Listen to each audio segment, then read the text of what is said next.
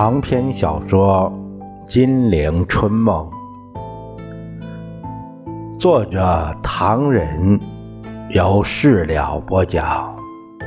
第二集《十年内战》第九回，口授哲学，蒋介石满嘴毒烟；谈论约法，胡汉民一身创伤。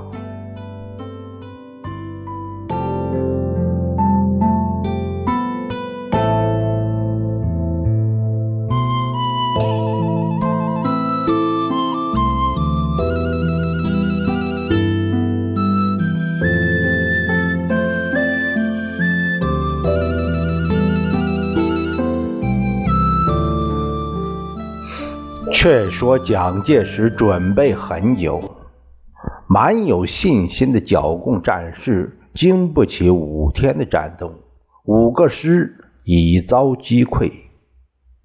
内中前敌总指挥十八师师长张辉瓒阵亡，红军俘敌九千余人，缴枪械一万三千支。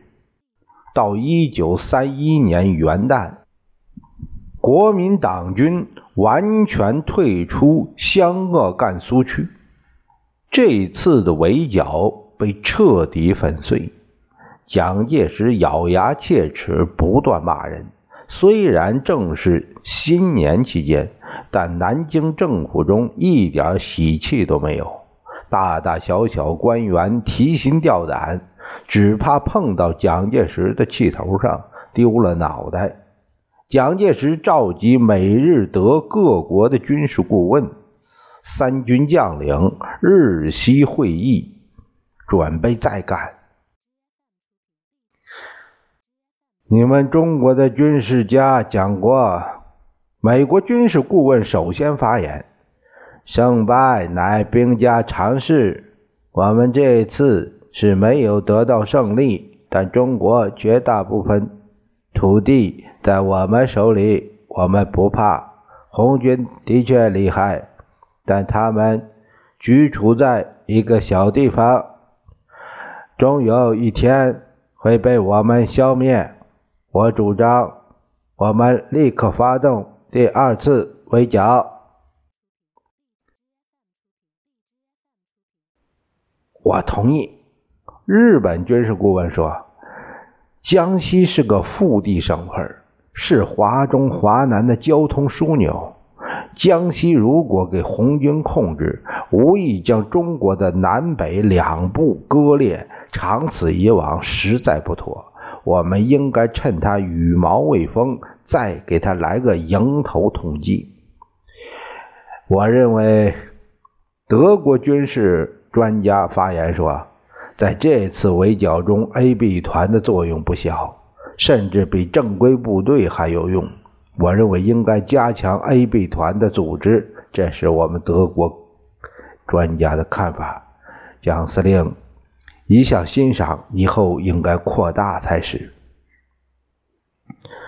听说 A、B 团比正规军还有用，蒋介石的三军将领心中不满，窃窃私语。蒋介石看在心里，他说：“A、B 团是有用的，正规军一样。”康德，你来报告报告 A、B 团的情形，他们很多人还不知道。是，康德一个立正，得意洋洋地说。A B 团是英文名字，呃，中文叫别动队。这是德国军事顾问先生的杰作。别动队的分子都是军人，构成一个大队与五个分队，总数约两万四千人。它的性质是情报组织与军事警察的结合，主要任务是：第一，秘密工作。二、肃清散匪与空军。嗯，第三，逮捕军中逃亡者。第四，执行对共匪的封锁。第五，检查行李和逮捕嫌疑犯。第六，军中邮递监督。第七，协助军队。他一口气儿讲了十大任务，然后把面孔一板：“我们这个机构既然以贯彻总司令命令为主，所以由别动队队长兄弟本人直接对总司令负责。由于这样特殊性质，军队里的军官高至师长地位，也得受别动队的指挥。”与会的三军首领一阵骚动。请问康队长？有人举手。别动队这么大权力，这是总司令规定的，我没意见。不过，请问队长，别动队员可以指挥师长，那么他是什么程度呢？这个，他们都宣过誓，是忠贞可靠的。我问的是，别动队既有那么大的权力，他是什么程度？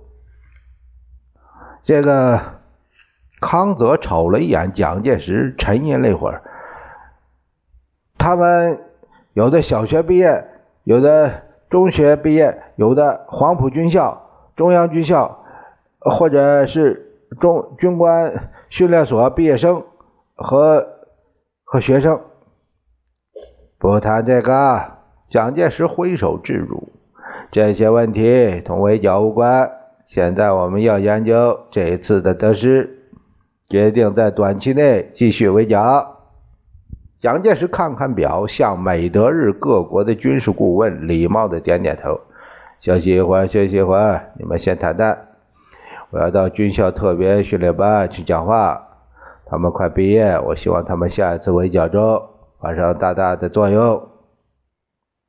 说完，披上大氅，频频点头，出了大门，坐进车子，绝尘而去。到达中央军校马标，特训班的学生已经集中等候训话，眼望着密密麻麻一大片年轻力壮的学生，这就是围剿的一部分新本钱了。蒋介石心中暗自得意，待仪式完毕，便兴高采烈地讲道：“同学们，小心！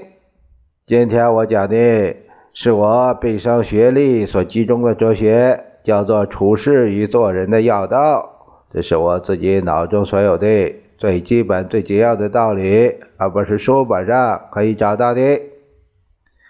今天是民国二十二年二月十二日。我在今天之前，从开办黄埔到现在，我从没有这样组织过一次。我自己对你们一个个点名，又在你们当中挑选一部分队长出来，可是从来没有的事。今天我又把自己脑中所有的东西传授信法，你们要记住这个哲学的精华。你们此次出去要切记我所讲的话。如果你们都能冒险自己去侦查侦查敌情。啊，给共匪拿去做俘虏，我们成功的好机会便到了，就可以进到共匪区域内，对匪部士兵做宣传工作。做了俘虏之后，我要想法子回来，设法去骗共匪，告诉他们说回去探听完毕再来报告军情，甚至还可以装着说要替他们运动军队。只要你们能够随机应变，到里面一定可以有法子出来的。我们到里面有机会，还可以运动共匪的军队，或者可想法子拿他们的手枪打死他们的官长，谋杀他们的主要人物。我们是要精干一些，他们高兴或者相信我们的时候。我们就可以走到他们司令部里去办事情，不久总可以收到很大的效果。当我们军队打到那边，你们就可以出来报告一切情形，带引道路。这样的工作其效率比什么都大得多。许多人愿意到敌巢去的人，可以没办法，我们只有让敌人俘虏去。嗯。蒋介石喝了口水，耳朵里听见台下学生中窃窃私语：“ 这个道理你们当然懂得，我们愿意做俘虏，然后才可以想种种的办法。他们不会谋害我们，一定要我们在那里当兵或者做事。如果我们能在那里当兵做事，那么多么好的一个机会！一旦机会到来，便随时可以给他们一个打击，或者中途倒戈，致他们死命。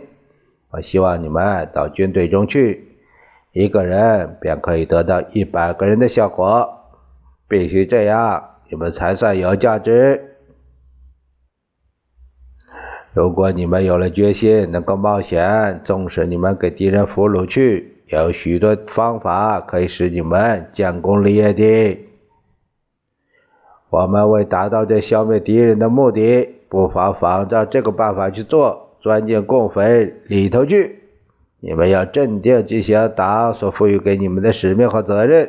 你们只有尽自己的责任，尽革命的使命，才不愧为这一次派出去的学生。才不愧为总理三民主义的忠实信徒。蒋介石又喝了一口水。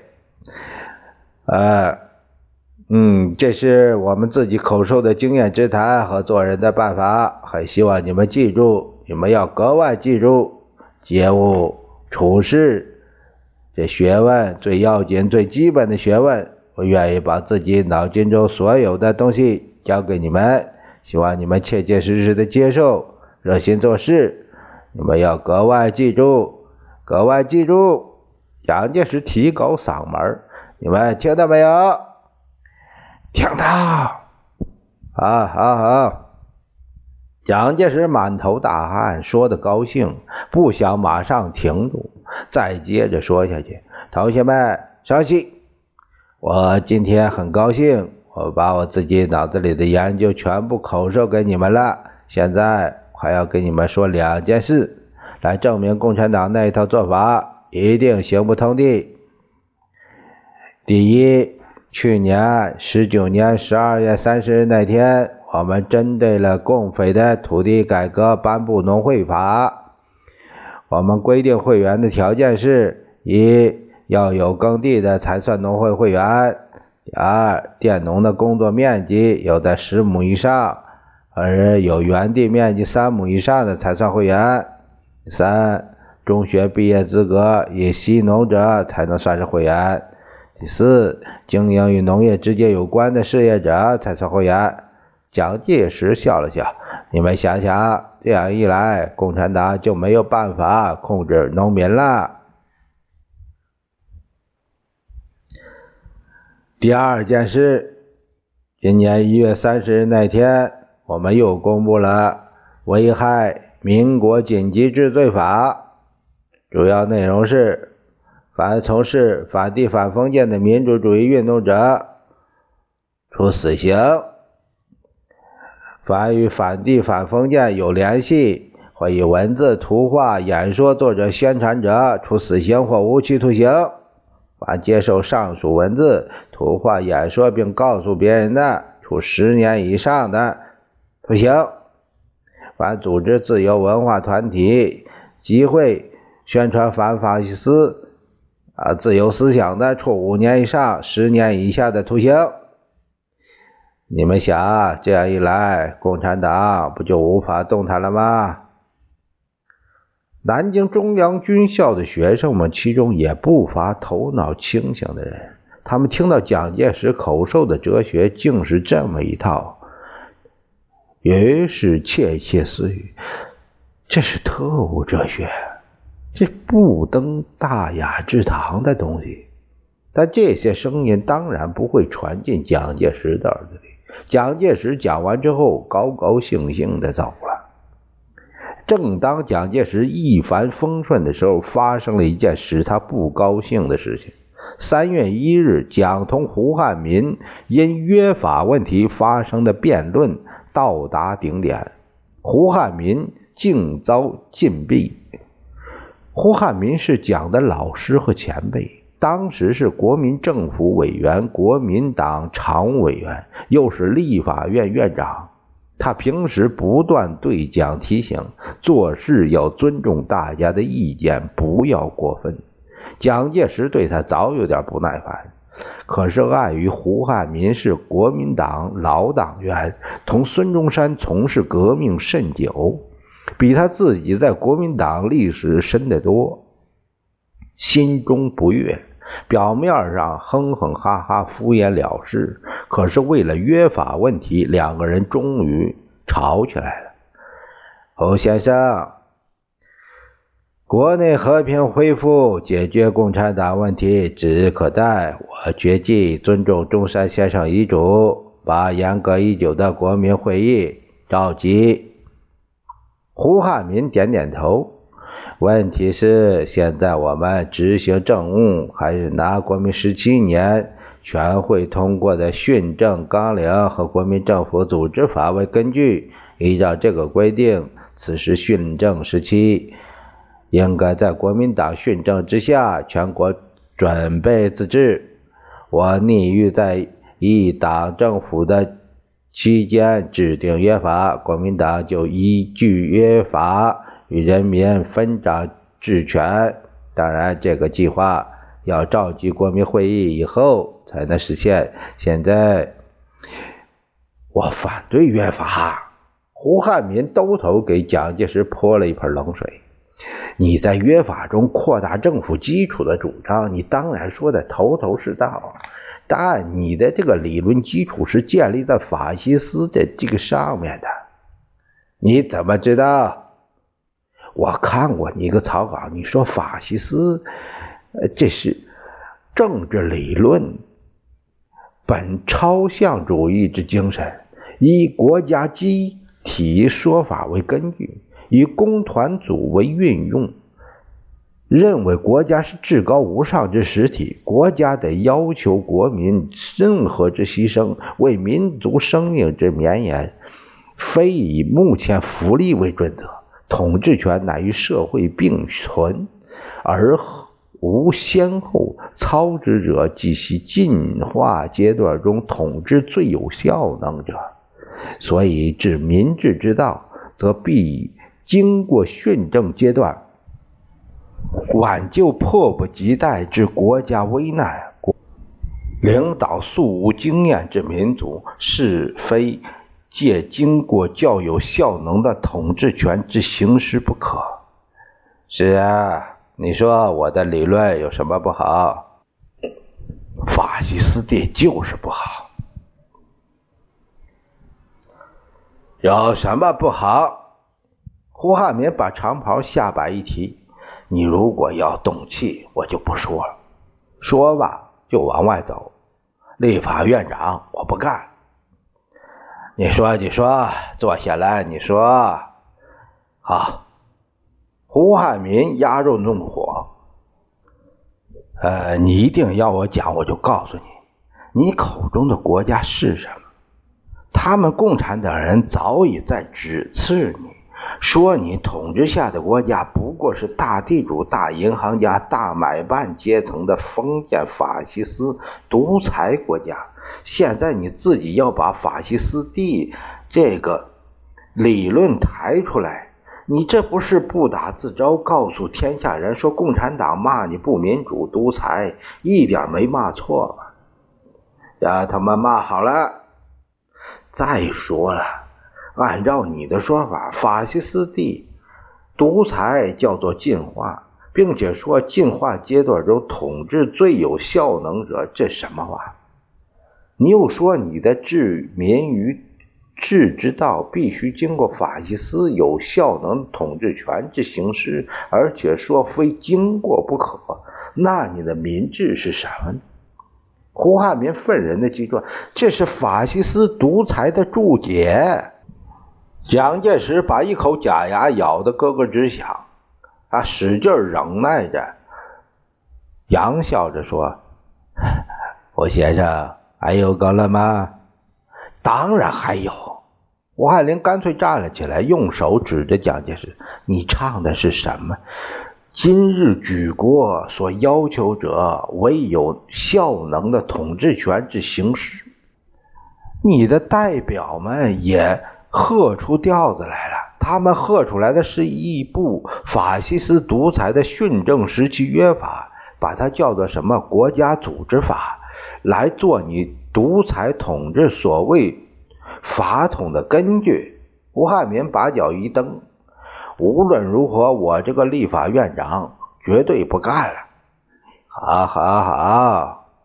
蒋介石堆下一脸的笑容。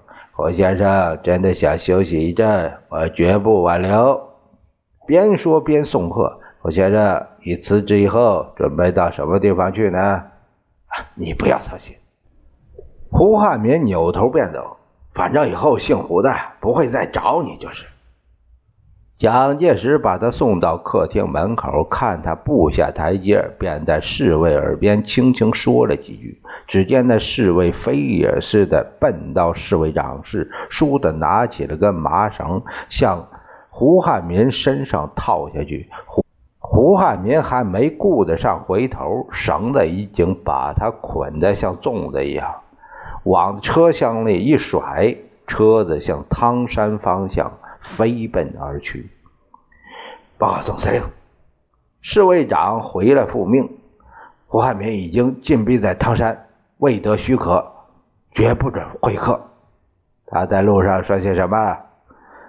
总司令，不必听了，这老头子一路胡说八道，哎，骂的不像话，疯了一样。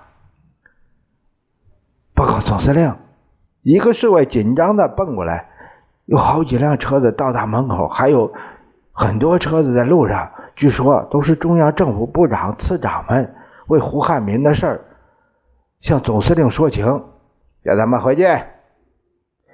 报告总司令，呃，他们不肯走，我已经告诉他们总司令不在家，他们说不在家就等，非要见总司令才走。蒋介石反剪着双手，躲了一阵啊，那么非要见我不可，就到到这会议室，会议室等着吧。过了半个点儿，蒋介石这才匆忙的样子，带着一个侍卫直奔会议室。只见室内黑压压坐满了人。蒋介石不等他们开口，就说：“刚回来，听说大家在等我，有什么紧急事啊？”听说胡院长给禁备了，犯什么罪？胡院长是国父的亲信同志，无论如何不至于有牢狱之灾吧？胡院长年事已高，千万不能让他受刺激。我希望他马上恢复自由。好，好，好！蒋介石摆摆手，我以为出了什么事，原来为了这个胡院长啊，呃，这个。这这个啊，这个没什么了不起。胡院长为人，诚如各位所讲，他是国府的亲信，本党的热烈分子。他主张训政期内，国民党应该继续一党统治，反对我新约法中扩大政府基础的主张。而且监察院对他的作为也曾提出弹劾。胡院长为此还同我吵了几次。我当然无所谓啊，不过这次我看他发展下去有害本党，所以请他到唐山去休养休养。反正他已经辞去院长职务，年事已高，在唐山休养对他也很好。那这他家里人在找他，即使休养，还让回家休养，不行。蒋介石面孔一板，大家都知道。万一胡先生避居外国租界，那我对他毫无办法。万一胡先生在租界同其他反对我的人联合起来，那我们岂不是坐着挨打？所以我决定请他必须留在南京，就是这个道理。他在唐山很受优待，不必操心了。说完，扭头就走。众官员也只得吹胡子瞪眼，纷纷散去。可是眼见连胡汉民都会如此下场，不免人人自危，便想尽办法旁敲侧击，一定要蒋介石释放胡汉民。蒋介石一想，不放他惹人闲话，放了他派人看着，也不怕他插翅飞去，于是就把他放了。胡汉民老泪纵横。接受他的朋友慰问，诉说一周来在汤山受优待的凭据。他伸出双腿双臂，上面尽是被捆绑的血印儿。给他算账去！有些国民党元老们悲愤填膺，简直太不像话。还亏他口口声称国父长，国父短，国父九泉有知，连痛哭都来不及。哎，胡汉民真想找蒋算账。却给吴志辉劝止了。吴志辉紧张的低声说：“你也不问问行情，这个时候找他，你存心跟自己过不去。你只不过挨打挨捆，一条老命还在了。为什么不能找他？”胡汉民很生气，他在忙着第二次围剿。吴志辉凑在他的耳朵边说。他成天跳脚骂人杀人，说这一次围剿无论如何要马到成功才行。这正是中外专家齐围剿，心有余而力不足。